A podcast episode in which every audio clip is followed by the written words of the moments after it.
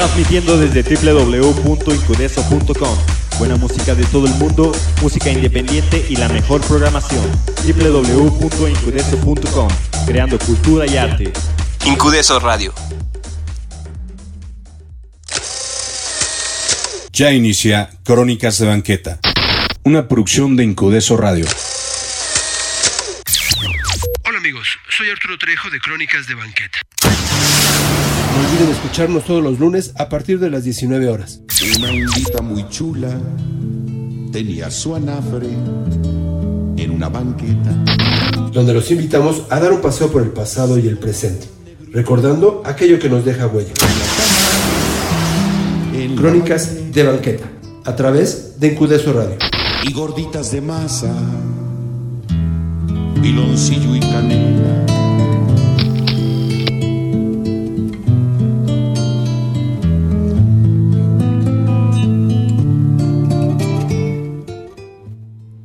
¿Qué tal amigos? Buenas noches. Ya estamos aquí nuevamente como cada lunes a las 7 de la noche con su programa Crónicas de Banqueta. Yo soy Arturo Trejo y pues bueno, ahorita les, les presento quién, quién está con nosotros, quién nos acompaña.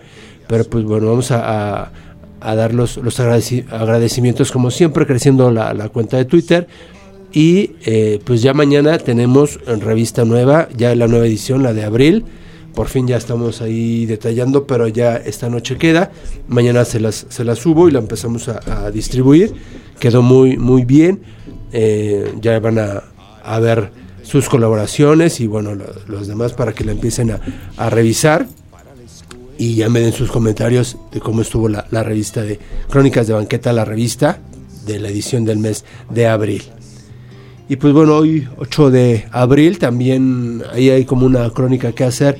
Eh, se celebra, bueno, es un, un aniversario más de María Félix, que decíamos, bueno, ¿es el natalicio o es el deceso de María Félix? Pues son las dos, son las dos. Nace un 8 de abril, muere un 8 de abril y pues bueno, le llamaremos coincidencia o, no sé qué palabra sea, pero así es, eh, entre que nace y- y muere María Félix, ¿no? Un, un año más. Y pues bueno, ahora sí tenemos a nuestra invitada, ella es Lilia Rivero Weber, o Weber, y pues buenas noches Lilia. Hola Arturo, buenas noches, buenas noches a todos, gracias por la invitación. No, Y gracias por, por aceptar. Vamos a hablar un poquito de, vamos a como a dividirlo, lo que es la gestión cultural, lo que es la restauración y también este, pues un poco e- el arte, ¿no? Y como restaura- restauradora de arte, que eso también vamos a, a- a ver para, para empezar con, con la diferencia. Hoy en día, ¿qué estás haciendo, Lilia? Pues mira, hoy en día estoy en un inter en lo que me integro a una nueva propuesta de trabajo que tengo, que ya será en breve. Pero bueno, ah, ahor- ahora trabajando un poco en el taller de restauración, eh, con algunas piezas muy bonitas, con... eh, tengo ahora unos relieves barrocos muy bonitos que estoy trabajando y eh, aprovechando y, y disfrutando en verdad estos, estos días que tuve en el Inter de cambio de, de gestión de trabajo. Eh, hacía muchos años que no podía yo tener esta oportunidad de tener un poquito de relajamiento, entonces la verdad lo he disfrutado muchísimo. Ya. Y pues bueno, esperemos que pronto ahí te, te integres y ya también nos estés contando que a dónde, a dónde estás. Claro, con gusto, en cuanto se dé, serán los primeros en enterarse por Twitter. Ya vamos a, para darles un poco de, de- de contexto en esto. ¿De dónde eres tú? Bueno, yo soy mexicana, obviamente. eh, nací aquí en la Ciudad de México y aquí estudié en la Escuela Nacional de Restauración. eh, hice mi licenciatura en restauración de bienes muebles. Después hice una maestría en ah, museología, museonomía en la Universidad Iberoamericana. Y después hice una maestría en historia del arte moderno y contemporáneo. Eh, de hecho, creo que todo lo que he ido haciendo en mi vida se va int- interlazando, entonces pues es bien importante poder seguir aprendiendo y seguir retroalimentando los conocimientos que se tuvieron en un inicio y diversificarlos, que es un poco lo que ha pasado también con mi carrera profesional. Ha sido una carrera que se ha ido diversificando. Eh, por mucho tiempo me dediqué a la restauración solamente y en un momento se me invitó ya a participar institucionalmente y ahí fue cambiando mi destino y mi, y mi vida de una manera pues muy interesante y para mí muy apasionante, hasta ser ya más bien una gestora cultural, que es lo que últimamente he estado haciendo. Eh, mi último encargo fue Palacio Nacional, estaba yo encargada de la conservación de los 70 mil metros cuadrados que implica todo el complejo de Palacio Nacional y de la galería de Palacio Nacional, el, el área de la, de la sala Raúl Anguiano, la galería Diego Rivera, varios espacios. Y todavía hay muchos espacios que aún están cerrados, ¿no? Que no hay acceso libre ya a Palacio. Por el momento, pues mira, ya yo ya estoy fuera, ya desconocería la dinámica que tengan en este momento, pero bueno, mientras estuvimos trabajando ahí, pues era un espacio dedicado eh, enteramente en, en, todo lo posible a la cultura, evidentemente coparticipando y conviviendo con todos los eventos eh, protocolares presidenciales, porque Palacio Nacional es un edificio muy eh, interesante, tiene toda esta parte política desde la pues desde la época prehispánica, desde el Tlatuani, eh, era el espacio de gobierno y no ha dejado de serlo hasta la fecha, después con los virreyes y ya después con el México Independiente y la República, pues ha sido el espacio en donde el poder y el gobernante están eh, constantemente ahí. ¿no? El único cambio que ha tenido, pues bueno, es que se le aumentó un piso más. Exactamente, en, la época de Plutarco y las calles, en el 29. Exacto. Pero antes a esto, antes de que te dedicaras a la parte de la cultura, de la restauración, ¿cómo fue que te nace? ¿Desde cuándo tú tienes esa pasión por, por, el arte y la cultura? Mira, eh, afortunadamente mi familia, tanto por el lado de mi madre como de mi padre, han sido familias dedicadas a la cultura, a la música. Mi, mi abuelo, mi bisabuelo eran músicos, de hecho un tío fue chelista de la Filarmónica de Cincinnati, por ejemplo. Mi abuelo fue pianista. Hoy en día mi hermano es pianista y ahora es director de orquesta, lleva la Orquesta Juvenil Eduardo Mata. Mi madre también tocó el piano por mucho tiempo y mi madre fue una de las mejores museógrafas que México tuvo. Entonces, pues yo desde niña me iba con ella a los montajes museográficos y ella tenía un taller de pintura en su casa y yo todas las tardes estaba con ella y siempre me la pasaba haciendo eh, manualidades y siempre me encantó la historia. Entonces me decía, yo creo que tú vas a ser historiadora. Y, y, de repente un día llegó y me dijo, ya sé lo que vas a hacer, porque a ti te encanta hacer cosas con las manos y te encanta la historia, y hay una carrera preciosa que se llama restauración, y seguro cuando la veas, de ahí no te vas a mover, y pues dicho y hecho. Fui al exconvento de Churubusco a ver toda la dinámica de acceso para, para la carrera de restauración y yo, bueno, sufría porque los exámenes son muy difíciles, pues entran solamente 25 personas al año becadas y tienes todo el apoyo de gobierno federal porque tú no compras nada más que tu herramienta, ¿no? Claro. son 25 las que entran, pero ¿de cuántas más o menos las personas que van? ¿De cuántos? Hoy en día no lo sé, pero en, su momento cuando yo hice el examen eran como 150, si eran bastantes, ¿no? Entonces yo decía, es que si no entro no sé qué voy a hacer, porque era la única escuela que existía en restauración en ese momento, ahora está la ECRO en Guadalajara. Y me acuerdo que un papá me decía, bueno, pues si no entras no pasa nada y estudias otra cosa. Yo no, yo quiero estudiar restauración. y bueno, afortunadamente sí, sí ingresé y bueno, desde entonces ha sido el, el, hilo conductor que me ha llevado a través de pues todas estas aventuras de, de arte, cultura, conservación, ¿no? Claro. Que van ligadas una de la otra, jamás serán indivisibles. Oye, con una familia así como la tuya, entonces, ¿a qué jugabas de niña o con quién jugabas? Pues jugaba mucho con mi hermano el pianista, porque era, somos cinco hermanos y mi hermano era el siguiente en edad, entonces este pues yo estaba pegada con él todo el tiempo, pero él estudiaba ocho horas al día, entonces tampoco era tan fácil, ¿no? para ser pianista tienes que estar ahí pegado, ¿no? Entonces después de niña me hacían broma que yo era su manager, porque pues estaba yo con él todo el tiempo, ¿no? Y ya después conforme la vida fue llevándonos a cada quien por diferentes espacios, pues nos ubicamos cada uno ahora sí que en nuestro puesto cultural, pero ha sido muy enriquecedor porque a veces tenemos proyectos en los que uno le pide apoyo pues al hermano, a la hermana, por ejemplo, mi hermana Paulina, que es doctora en filosofía, filosofía. Y bueno, hemos logrado conjuntar eh, resultados muy padres pues juntando todos los conocimientos familiares, ¿no? Claro. Por ejemplo, ellos dos, eh, Gustavo y Paulina, hicieron un disco eh, conmemorativo de Nietzsche. Casi nadie sabe que Nietzsche fue compositor.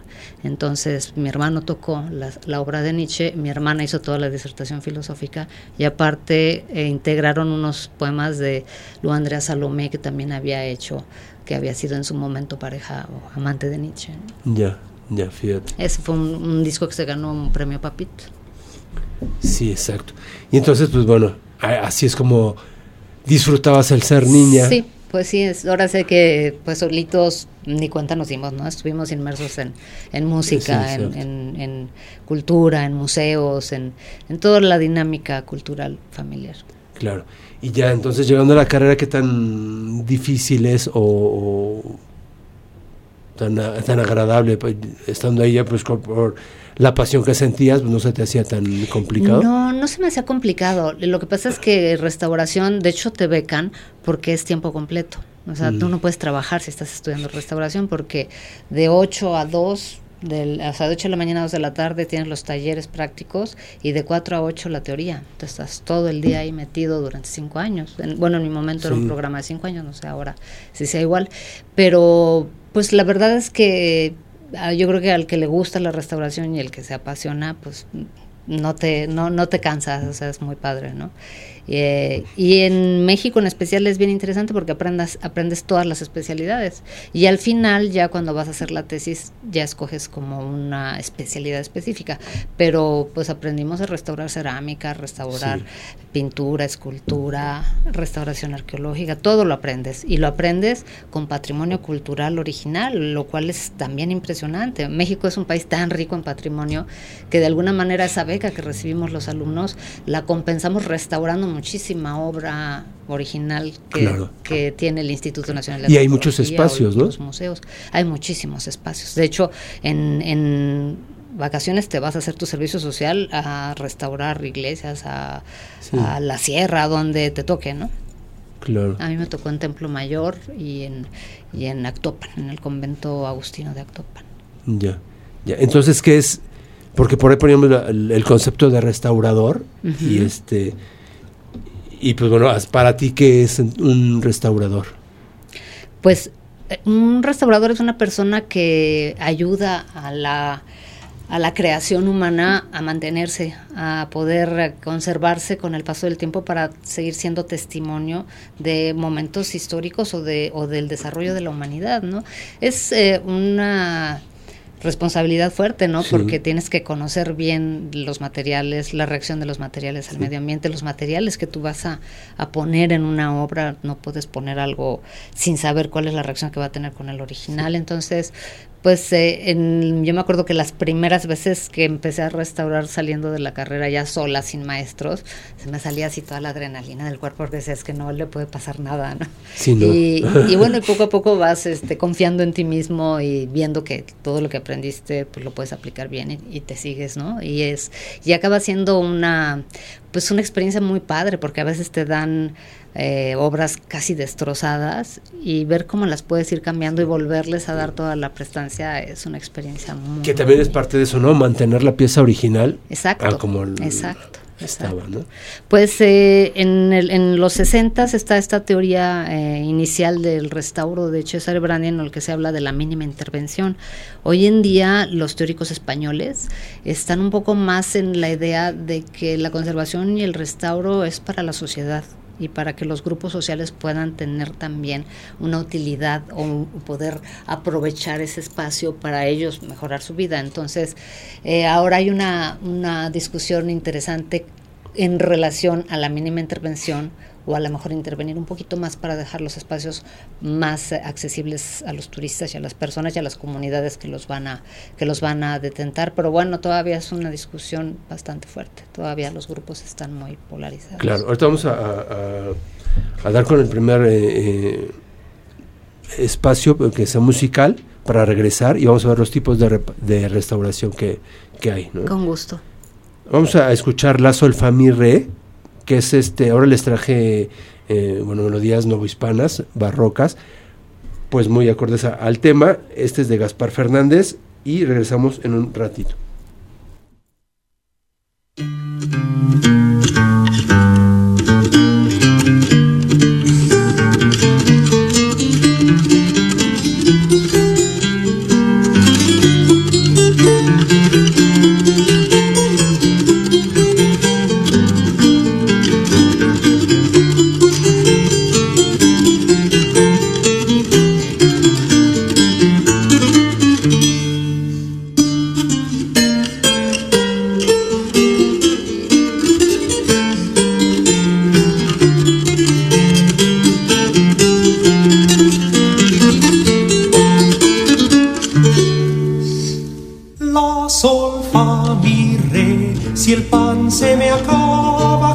comeré. Re mi fa sol la que no se te acaba.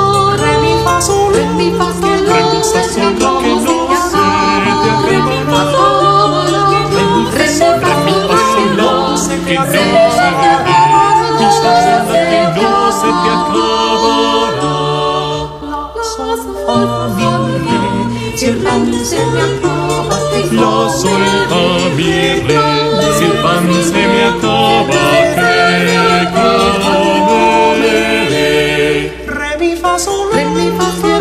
Re mi fa sol, la que no se te acaba. Re mi fa Re mi que no se ve. Mi fa sol, la que no se te acabará. como el pan que de allí tomo y que por Dios me lo dan.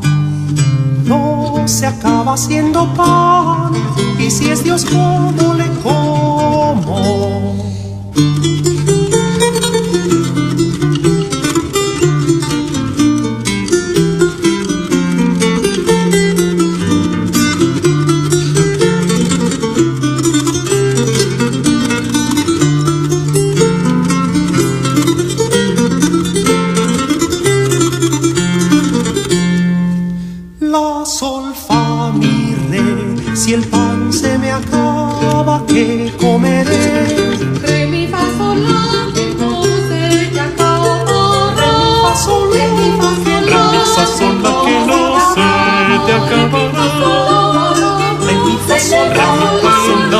Que no se ve. Mi que no se te acabará.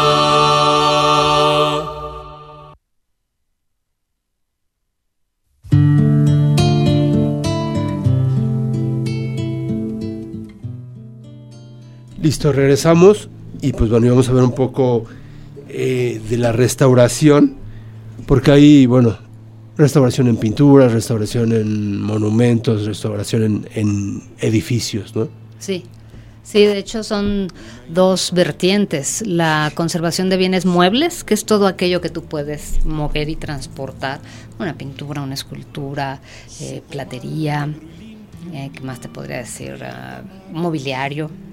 Eh, ajuares de iglesia y conservación y restauración de bienes inmuebles que son los edificios y la pintura mural porque no la puedes mover está adosada al espacio arquitectónico. Las fuentes también podrían considerarse patrimonio inmueble, porque tampoco te las puedes mover, ¿no? Entonces, pues por esa misma razón tenemos que estar trabajando siempre muy de la mano los conservadores de bienes muebles con los restauradores de eh, edificios eh, que por lo general son arquitectos. Nosotros somos restauradores y por lo general ellos son arquitectos. Rara vez un restaurador hace la maestría, por ejemplo, de conservación arquitectónica, lo cual sería muy deseable, ¿no? Eh, yo la empecé a hacer, pero pues por el trabajo la tuve que dejar, ¿no? Lo que siempre se hace, o, o también, por ejemplo, de la mano con arqueólogos. O sea, el conservador está con el arqueólogo en el momento que hay una prospección arqueológica o algún rescate arqueológico, lo que sea, tienes que estar con el arqueólogo para que si hay algún hallazgo eh, se pueda eh, liberar el hallazgo con todas las medidas eh, precautorias de conservación y que no pase lo que en su momento, por ejemplo, pasó con Coyolxauhqui, ¿no? que Claro. perdió toda la policromía porque porque fue muy drástico el cambio de, de enterramiento a, al- al- a sacarlo a la luz eh, de día y pues se perdió. ¿no?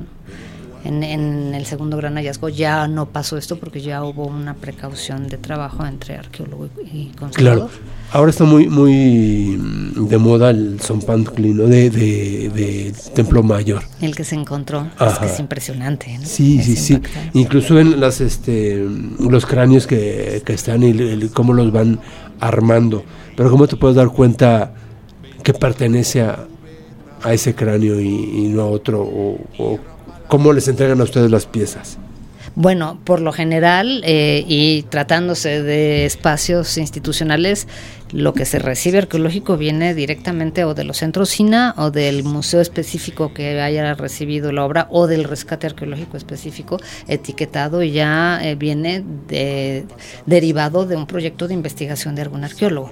Por lo general lo que nosotros recibimos es material en contexto, lo cual es bien importante porque cuando recibes obra que está fuera de contexto por saqueos o por, o por cualquier otra situación, pues tienes la información de la pieza que puede ser maravillosa, pero no tienes tienes el contexto de dónde fue excavada y pierdes muchísima información bien valiosa, ¿no? Por eso eh, esa, ese programa tan importante que hay ahora de prevención de tráfico ilícito para evitar el saqueo, cosa que pues desgraciadamente no se, no se puede controlar del todo, pues el saqueo arqueológico creo que es el segundo eh, delito más fuerte o, o que más con frecuencia se hace y en la venta de arte o de, o de elementos arqueológicos en el extranjero. ¿no?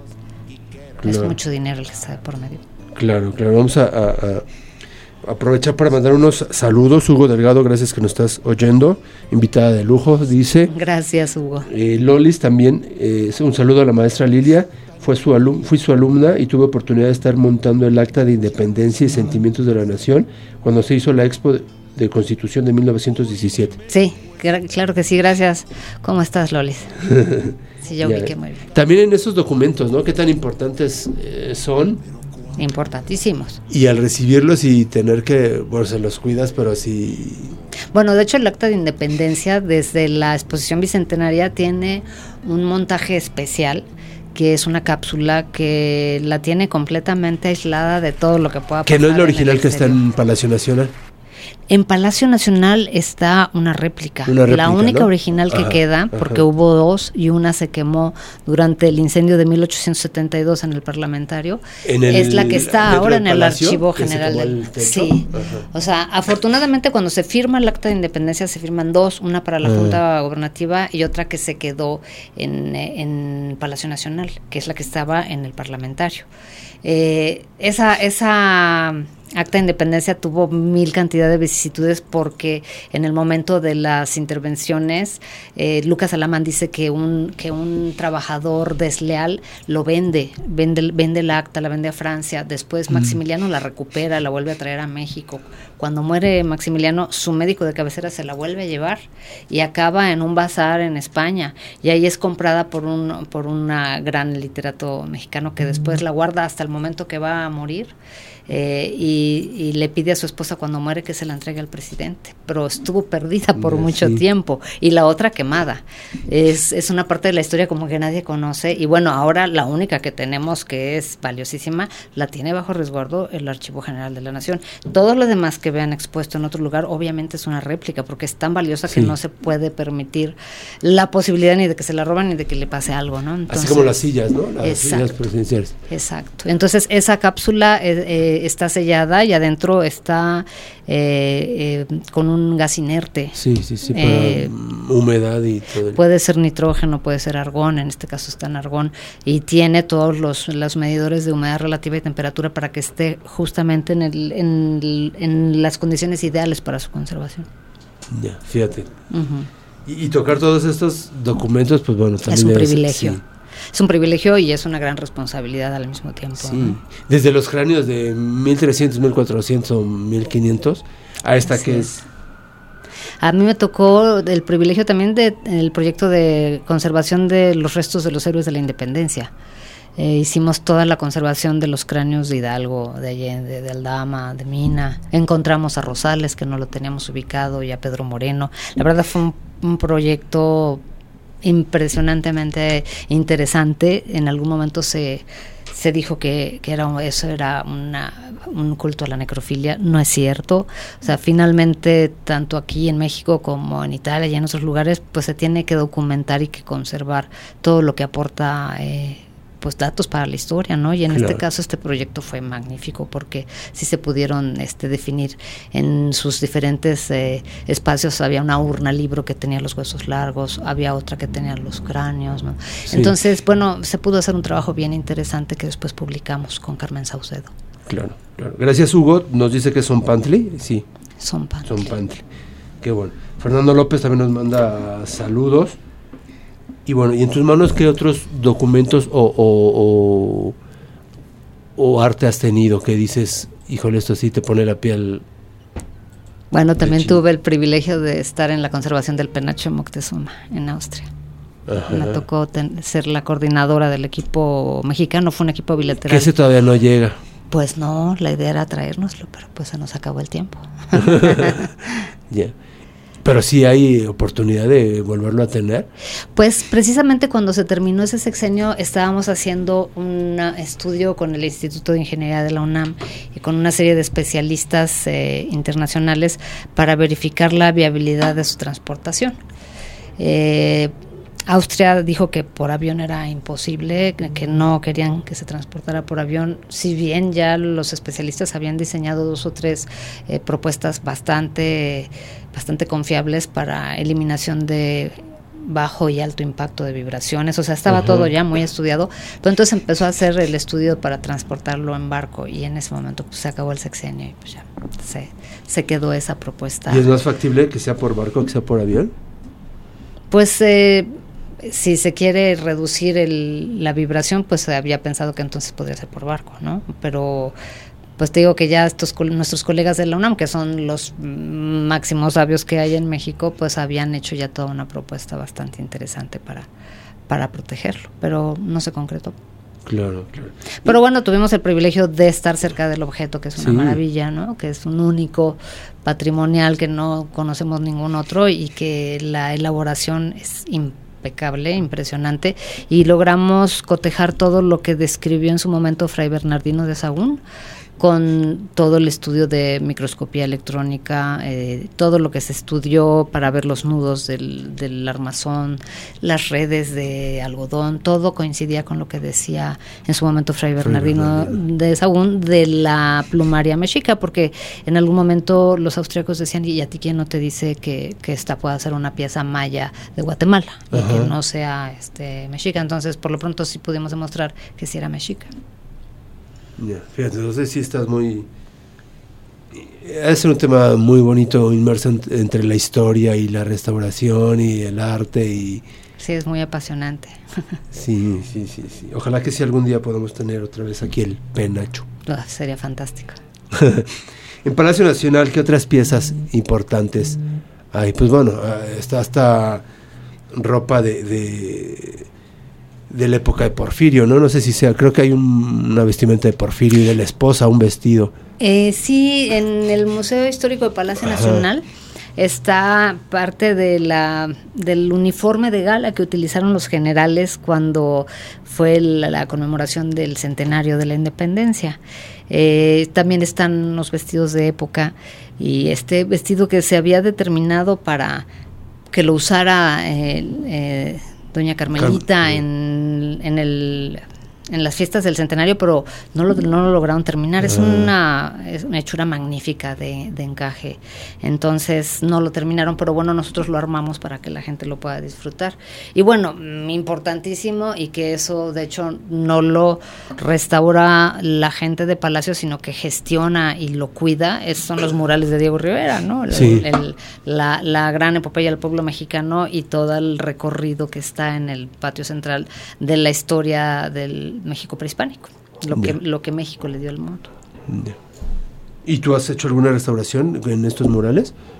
Yo estuve eh, acompañando al equipo del ah. Instituto Nacional de Bellas Artes, que estuvo liderado por Alejandro Morfín, que tal vez me imagino que lo conoces, porque son patrimonio nacional. Entonces solamente los debe de tocar el Instituto Nacional de Bellas Artes. O sea, eso está regulado por normativa que nadie más los puede restaurar más que personal del instituto. Bueno, en esa parte sí están bien resguardados, ¿no? Completamente bien resguardados, sí. Sí, y monitoreados por el equipo de conservaduría, ¿no? Claro, claro.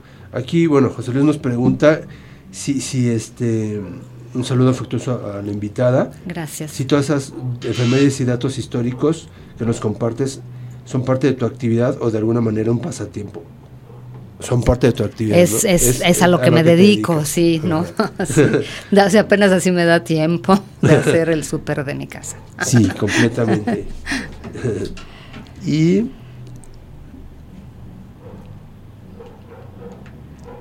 vamos a ir con el segundo tema musical y regresamos ahí con una con sus mensajes otra vez y este es, pues bueno, la música en las, en las instituciones femeninas novohispanas. Regresamos en un ratito.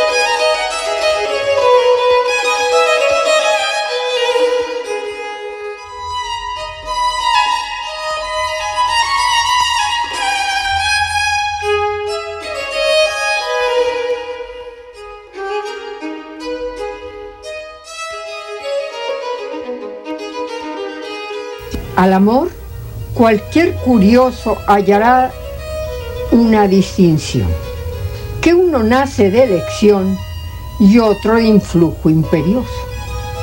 Este es más afectuoso porque es el más natural y así es más sensible, al cual llamaremos afectivo.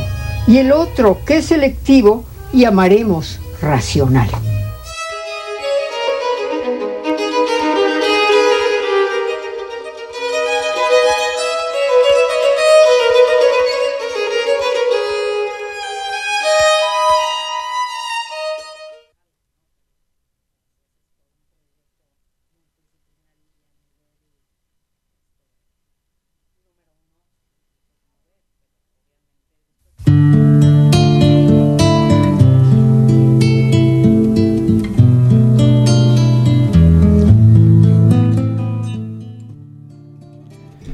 Estamos de, de regreso y pues bueno, aquí ya muy interesante la, la plática con lo que es la, la- la restauración y este y pues toda esta parte de, de, de los museos y de um, todo lo, lo- lo que hay. Pero ahora con, con la parte de la gestoría, ¿qué es un gestor cultural o una gestora cultural? ¿no? Son los quienes hacen los trámites para traer o llevar cualquier eh, pieza o, o qué, es, qué, qué hace la gestora No, cultural? no solamente. eh, yo, yo creo que depende también en el espacio en donde está situado tu papel de gestor cultural, ¿no? Por ejemplo, si estás en un museo, pues tu papel como gestor es estar eh, pues persiguiendo los fondos para poder tener una buena exposición, para tener tal vez una sala con una exposición permanente y al mismo tiempo poder tener dos temporales, porque pues todo eso implica dinero, ¿no? Por el que puedas dar una oferta cultural que se esté moviendo y que interese a la gente, que jale gente, pues evidentemente conlleva gastos. Entonces, pues poder gestionar o no solamente hablar de dinero, sino poder coparticipar con otras instituciones eh, y que no te cueste y que ellos puedan aportar parte de lo que la institución tiene y eso lo hemos logrado bastante en los últimos años, que, que no es tanto de que tengamos o no tengamos dinero o más o menor presupuesto, sino que enlazando diferentes eh, colaboraciones, pues hemos logrado hacer eh, proyectos bien interesantes, ¿no? Eh, con el poco presupuesto que en un momento dado tengamos. Pero creo que ahí es la gran habilidad del gestor, de poder tener esta capacidad de enlazar a otras eh, instituciones, de, de tener el don de, de negociación, ¿no? Porque no es de que llegues y digas, necesito que me prestes esto y pues me lo prestas. Pues no, o sea, es mucho también de, pues enamorar a las personas de tu proyecto, de que se sientan integrados y que no solamente estás utilizando su espacio para tus propósitos, sino que, pues que crees un equipo armónico de trabajo, ¿no? Y creo que, que en ese sentido hay muchos eh, que somos gestores culturales natos, por así decirlo, ¿no? Aunque ya existe tal cual la carrera de gestión cultural, pero creo que sí es un proceso también muy, muy humano en el que tú tienes que tener este don de poder eh, gestionar con las personas.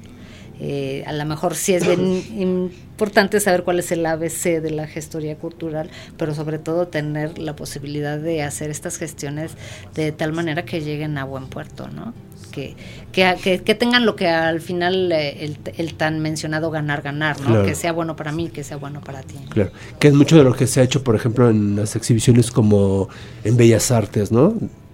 O, Claro. o, este tipo de, de- de intercambios. Nos traen una exposición, pero nosotros también Nosotros se las llevamos llevamos. otra, exactamente. Entonces, de alguna manera ahí se reducen increíblemente los costos porque tú ya prestas una exposición ya curada, ya lista para montaje con las piezas, con todo, y ellos a su vez te dan una de la misma relevancia, igualmente ya curada y con todo lo que abate los grandes costos, que es lo que, que es finalmente lo que es caro, la curaduría, el diseño museográfico, la proyección, todo eso. Entonces, cuando están las dos ya listas, las intercambias y pues en realidad lo que paga cada país pues es el costo de la transportación, los seguros y demás, pero pues ya es mínimo en comparación a lo que implicaría tener que hacerla desde cero, ¿no? Claro, claro, que también debe ser elevado el costo de un seguro de llevarte una pieza como las de Frida, ¿no? Cuando estuvo aquí en Bellas Artes y que el- Claro, claro, y bueno, también lo que implica en un momento dado traerte este piezas, eh, por ejemplo, del Renacimiento italiano, ¿no? Pues imagínate cuánto te cuesta traerte un Botticelli en el seguro, ¿no? Pero bueno, creo que también todo eso es parte. En algunos casos hay obra que ya está asegurada las 24 por 24 de clavo a clavo, entonces simplemente se pagan complementos, complementos a los seguros. Ay, ay, ay, ay. ¿Y tú haces todo este, este trámite? ¿Qué es lo último que veniste haciendo? Pues no yo sola, evidentemente son trámites muy complicados, entonces eh, necesitas un equipo, un equipo que te ayude a gestionar, necesitas abogados también para ver toda la cuestión de los convenios. O sea, si no, no es tan simple, pues, pero eh, aquí lo interesante es que puedas tener un equipo multidisciplinario eh, que trabaje de una manera armónica y que de igual manera se puedan enlazar con, con la misma dinámica con los otros equipos. ¿no? Claro. ¿Esto dónde lo, lo hiciste? Esto lo hice en, cuando fui coordinadora nacional de restauración en el, en el INA, por ejemplo, eh, estando aquí en, en, la Secretaría de Hacienda, en Palacio Nacional. Eh, de hecho, es una dinámica en la que cuando ya entras eh, a trabajar en institución y tienes espacios museísticos o tienes espacios en los que hay visita pública, inmediatamente eres un gestor, eres un gestor en la dinámica de, del acceso a los visitantes, de cómo tratas a los visitantes, eso es importantísimo, ¿no? Que, el, que la gente que va a visitar tus espacios se sienta cómoda, que no le estés poniendo restricciones de manera brusca, ¿no? Que los ayudes a apropiarse del patrimonio cultural de una forma eh, armoniosa y no a, a, base de gritos de que no se acerque y no toque, ¿no? Entonces, eso también lo trabajamos mucho, por ejemplo, con los custodios en Palacio Nacional, ¿no? La forma como ustedes se acerquen a los visitantes es bien importante, ¿no? La gente debe de sentirse acompañada y no atosigada por el custodio. Entonces, pues son una serie de, factores que se van dando y que uno va aprendiendo conforme vas eh, eh, trabajando en los diferentes espacios culturales. Claro. ¿Qué espacios decíamos hay, hay, hay muchos?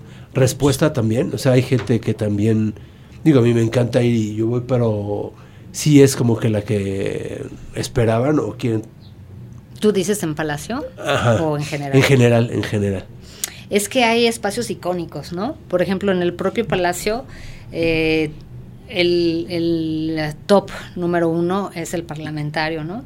Entonces a veces entra todavía más gente al parlamentario que la propia Galería de Palacio Nacional. ¿Cómo hacer que la misma gente que entra al, al, espacio número uno también entre al dos? Pues es muy difícil, ¿no? Ya también la gente trae ciertas preferencias y, y después echarte la visita completa de un espacio muy grande sí. suele ser muy cansado, entonces a veces la divides. Pero yo creo que eso tiene también que ver mucho con la oferta cultural que tú des, ¿no? Sí. Y que a veces estás en un espacio tan relevante que aunque tengas cinco ofertas culturales magníficas, pues tienes que decidirte por ver una o dos, sí. porque no te da tiempo. Pero a veces también no lo sabemos y la difusión es poca, ¿no? Eso sí, Ajá. eso sí. En ese, en ese espacio específico sí no hay posibilidad de difundir, pues por las actividades presidenciales, ¿no? Porque pues a veces se tiene que cerrar, entonces sí. no puedes estar difundiendo y después llegue la gente y esté cerrado. Bueno, sí, pues ¿para qué lo difundes si va a estar cerrado, no? Entonces, eh, pero en él, ese es un espacio muy especial y muy específico, ¿no? Pero yo creo que en general eh, todo espacio puede ser muy exitoso si tú tienes una dinámica eh, pues de difusión continua y de un buen trato al visitante, ¿no? Que la gente se sienta a gusto cuando está en el espacio, porque luego son los que dije, no lo venía acá. Sí. Entonces digo, no me importa, está muy bien, pero no lo venía acá. Entonces creo que es bien importante la dinámica que tienes con el equipo y que el equipo tiene con la gente a la que va a atender, ¿no? Cuando tienes atención al público tienes que tener muchísimo trabajo de, de cómo acercarte adecuadamente al público, ¿no? Sí. Y sí, y muchos, pues también por el top que mencionas, tenemos preferencia de ir a unos museos y otros los dejamos y no vamos tanto. Otros también, quizá porque algunos sean más caros unos que otros y tampoco visites ahí. Pero acuérdate que siempre hay un día gratis, ¿no? Sí. Y, y los domingos pues es entrada libre. Entonces, eh, yo lo que siempre mm, me sí, gusta comentar es que nos quejamos mucho de la ciudad, del tráfico, de todo lo malo, pero si también tomáramos en cuenta todo lo bueno y lo implementáramos como implementamos nuestra crítica, sí. pues sería otra cosa, porque tenemos cantidad de oferta cultural magnífica. Solamente en el centro histórico la oferta es magnífica y la gente no viene porque le da flojera venir al centro, porque hay mucho tráfico, porque es complicado llegar. Y dices, no, bueno, pues ya ni cómo ayudarte, ¿no? Porque pues si vas a otro lugar, lo primero que vas es visitar su centro histórico, Sí, o sea, si no, sí. ¿a qué vas a otro lugar, no? Y si no quieres eh, visitar tu propio centro histórico, que es de alguna manera el corazón de tu historia, pues y porque te da flojera o porque no quieres el tráfico, pues entonces tú estás restando muchas posibilidades de disfrute a todo lo que ya en un momento dado pueda tener de negativo una gran ciudad como esta, ¿no?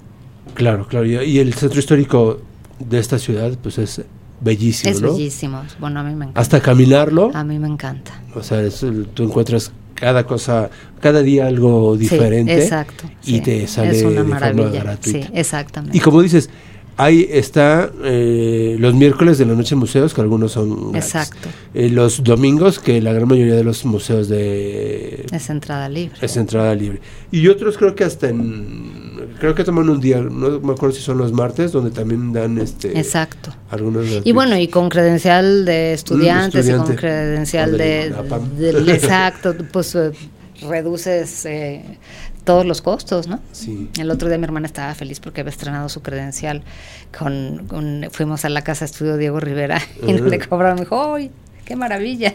Se estrené muy bien mi credencial, digo, pues sí, ya ves. Ahí por ejemplo les cobran más a este a los extranjeros, ¿no?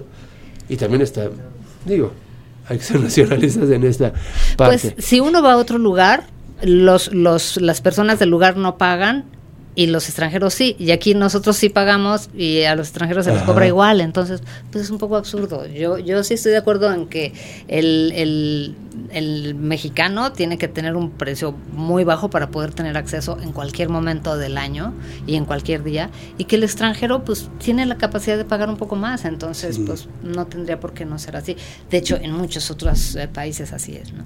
Sí, sí, aparte porque el, como mexicanos yo creo que debemos tener la obligación, ¿no? y no tener el pretexto de que no voy porque no me alcanzan. sí, yo creo, yo creo que sí. Y pues bueno, para- incluso hasta Palacio es gratuito sí, claro. Toda la oferta cultural de Palacio es gratuita, toda, toda, toda. y de sus alrededores. Digo, el Templo Mayor sí, sí te cobran, pero también es, Pero también tiene sus días gratuitos. ¿no? sí, sí, sí, sí, no, no, no hay, no hay pretexto. Yo creo que los domingos sí es para que tú salgas y este, y por todos, por todos lados. Vamos con una tercera, eh, bueno, corte musical. Esta es otra canción novohispana, se llama Hermoso Amor. Hermoso Amor, que forjas tus flechas. Vamos a escucharlo y regresamos en un ratito.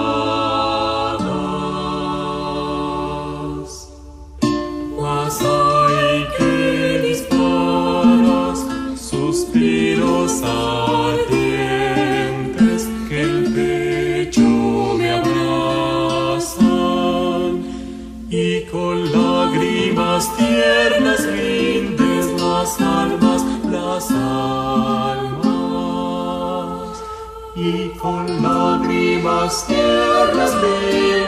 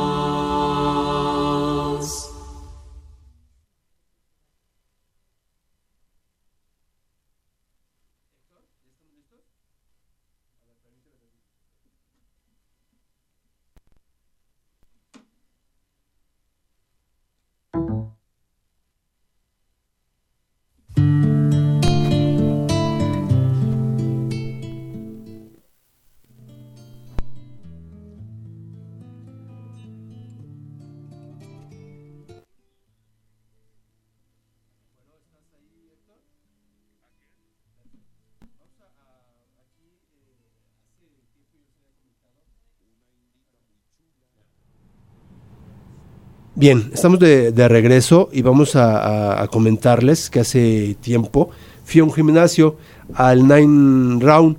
Esta es una forma diferente de hacer ejercicio porque es un kickboxing, pero qué mejor que Héctor nos cuente. Héctor, buenas noches. Héctor, ¿estás ahí?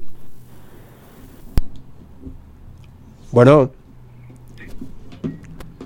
Creo que es acá. Bueno, Héctor. Ah, ya. Ahora sí. Eh, cuéntale a la gente de qué trata Nine Round.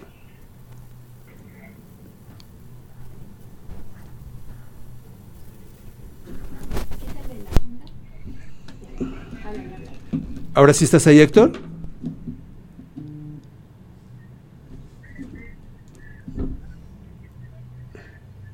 Bueno, Héctor.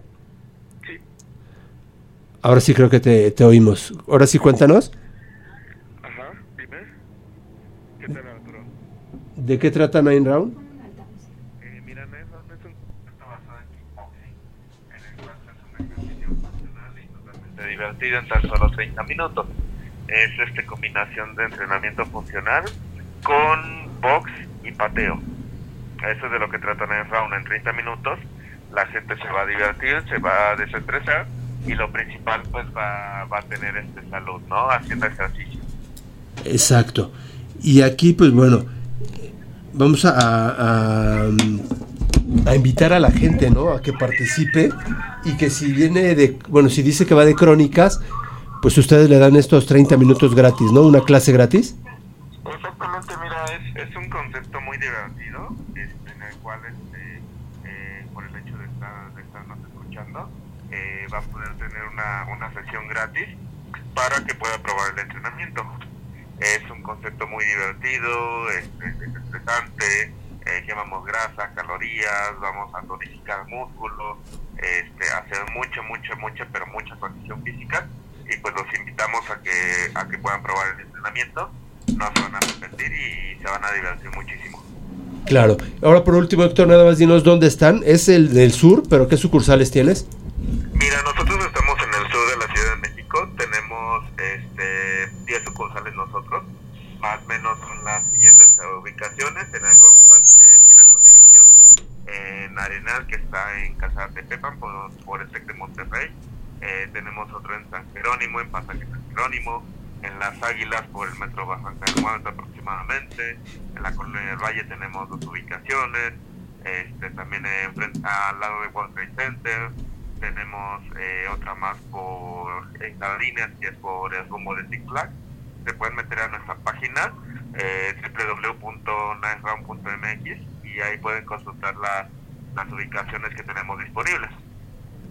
Perfecto. En un ratito más subo el Twitter con, con la página y pues bueno, o no sé. pues ves que tienes el WhatsApp, ¿no? Lo, lo puedes dar. Ah, perfecto. Nos contacten, nos contacten y este y ahí les damos informes directamente de para lo que su clase muestra y este y en este caso el programa, programas de la clase muestra a la sucursal más cercana que les quede. Perfecto, muy bien Héctor, muchísimas gracias. En un ratito más lo, lo subimos y pues bueno, para que la gente ahí se, esté en contacto contigo y les puedas dar la información. Así es, los esperamos para que puedan este, venir, desestresarse, hacer ejercicio y, este, y se van a divertir muchísimo. Claro que sí. Gracias Héctor, buenas noches. Gracias a ti, buenas noches. Bye. Bien, estamos de, de regreso después de, de hacer ejercicio y nos vamos otra vez hacia, hacia los museos, a esta, a esta parte. Entonces dices que estás pues ya casi por, por entrar ahí a otro sitio. Cuando estés, nos dices y aquí con gusto pues que sea una plataforma más para que la gente se entere de, de difusión para dar a conocer todo todo todo esto. Claro que sí, con muchísimo gusto. Claro. ¿Qué, ¿Cuál es, por ejemplo, bueno, ya habías dicho que habías tenido en tus manos, pero lo que te ha dado más satisfacción dentro de, ya sea como restauradora o como gestora, que tú digas, que te sientas, eh, pues no sé, orgullosa de que yo lo hice, yo los traje. Pues yo creo que todos los proyectos conllevan una satisfacción muy especial, ¿no? Entonces es difícil decir cuál te gusta más que el otro. A lo mejor en algún momento unos fueron muy estresantes Mm. y el terminarlos fue una gran satisfacción, pero creo que cada pieza y cada, cada momento que trabajas con una obra y que la vuelves a ver otra vez hablar por sí sola, que, que le das las herramientas para volver a, a tener la dignidad y la prestancia para contar su historia, pues es muy satisfactorio, ¿no? Mm, Se trate de la pieza que se trate, ¿no? Evidentemente, yo creo que mis dos grandes proyectos en los que me sentí muy, muy satisfecha y, y muy privilegiada de haberlos tenido, pues fue la conservación de los restos de los héroes de independencia y la conservación del penacho de Moctezuma, evidentemente, pero podría decirte que también me tocó trabajar eh, la restauración del retablo de Santa Lucía, que en algún momento estuvo expuesto en el Centro Cultural de Arte Contemporáneo, que ya ahora no existe, aquel, que estaba en Polanco, que era de Televisa y que tuvo unas exposiciones fantásticas. Bueno, el retablo que ahí estuvo... ¿Y el acervo dónde se va entonces si ya no existe el lugar? El, el, el museo desde hace mucho tiempo no está y el acervo se fue a unas bodegas que tenían en Santa Fe. Ahora no sé si ¿Dueño ahí, Emilio ¿no? Escarga? Bueno, Pues, la fundación. La fundación, yo creo, o el, o, el, o el propio Centro Cultural Arte Contemporáneo, que en el momento de deshacerse, pues no sé finalmente de quién eran exactamente las piezas, ¿no? Eso ya no era parte de, de lo que nos tocaba. Ya. Sí, sí, es verdad, del Centro Cultural Arte Contemporáneo. Sí, que Sí, tenía, también tenía unas exposiciones fantásticas. ¿Esto era en los ochentas? ¿no? Exacto, Ajá. exacto. Sí, exacto. Que tenía todo tipo de exposiciones, desde todos- las ah, más exacto, contemporáneas todos- hasta las más barrocas, tenía todo, ¿no? Sí, sí, sí, porque hasta había ahí eh, anuncios, ¿no? En el Centro Cultural Arte Contemporáneo. Sí, como no, fue, fue un, creo que fue, en su momento fue icónico. Sí, sí, sí, por supuesto. ¿Y con los héroes de la independencia qué hiciste?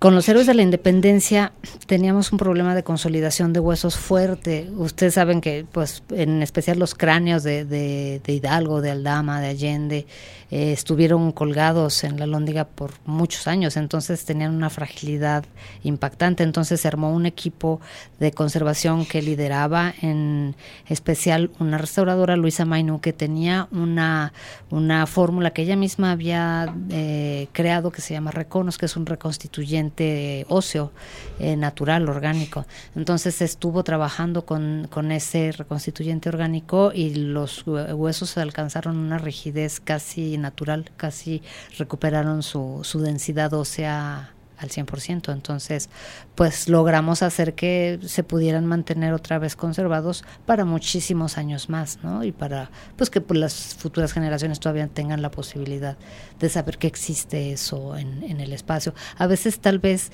es más una cuestión material y lo que es importante es el simbolismo, ¿no?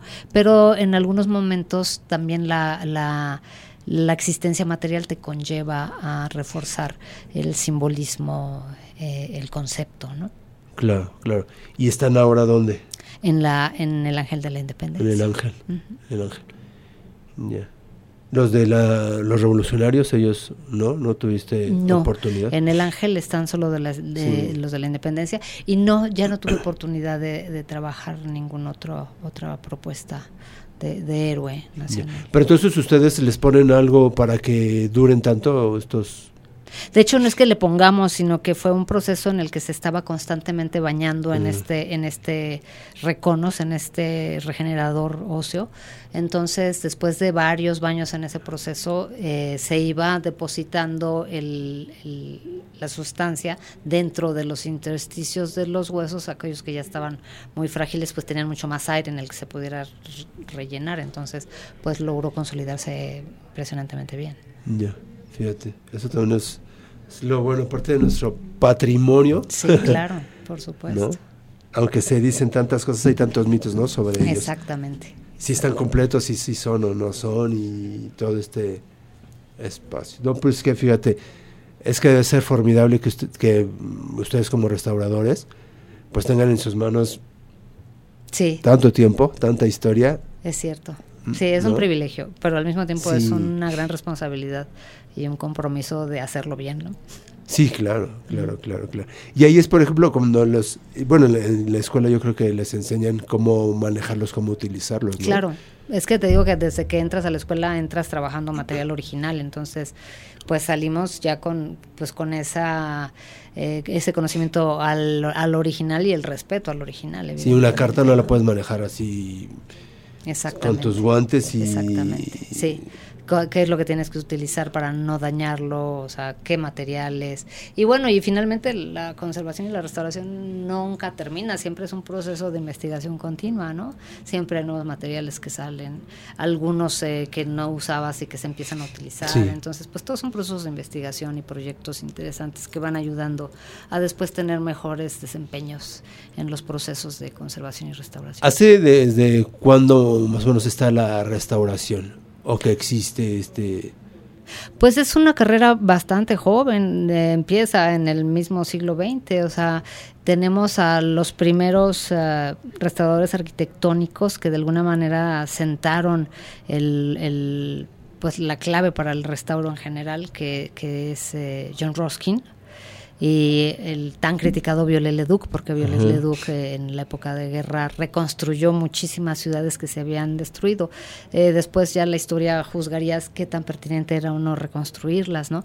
Pero bueno, es eh, casi en el momento en que se empiezan a perder muchos espacios debido a, a la- a las guerras mundiales. ¿no? Entonces, pues yo podría decir que ya la conservación como ciencia, como tal, tiene muy poco tiempo, tendrá unos 50, 60 años ya, eh, en el momento en que piensas que no solamente es un proceso eh, artesanal como en, en al- en algún tuit me pusieron, sino que para poder lograr un buen proceso de restauración tienes que hacer un análisis científico, hacer eh, todo el estudio de los, eh, los constituyentes materiales de la obra, hacer estudios con diferentes luces, reflectografía infrarroja, rayos X. Es algo muy científico para poder derivar en un protocolo de intervención certero y que tu resultado sea óptimo. Porque si no puedes tener errores garrafales, que finalmente son errores que la pieza va cargando a lo largo de su historia, ¿no?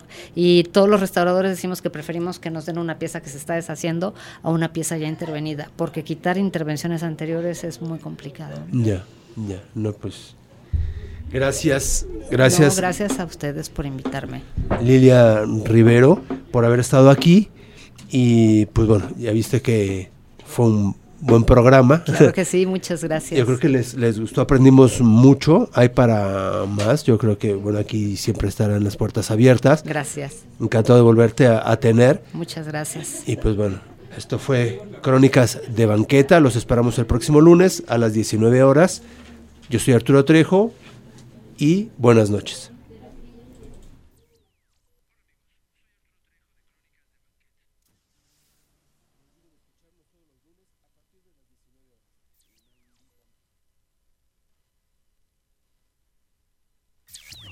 Hola amigos, soy Arturo Trejo de Crónicas de Banqueta.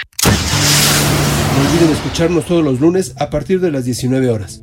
Una indita muy chula tenía su anafre en una banqueta. donde los invitamos a dar un paseo por el pasado y el presente, recordando aquello que nos deja huella. Crónicas de banqueta, a través de Incudeso Radio. Y gorditas de masa, piloncillo y canela. Aquí termina Crónicas de Banqueta, una producción de Incudeso Radio.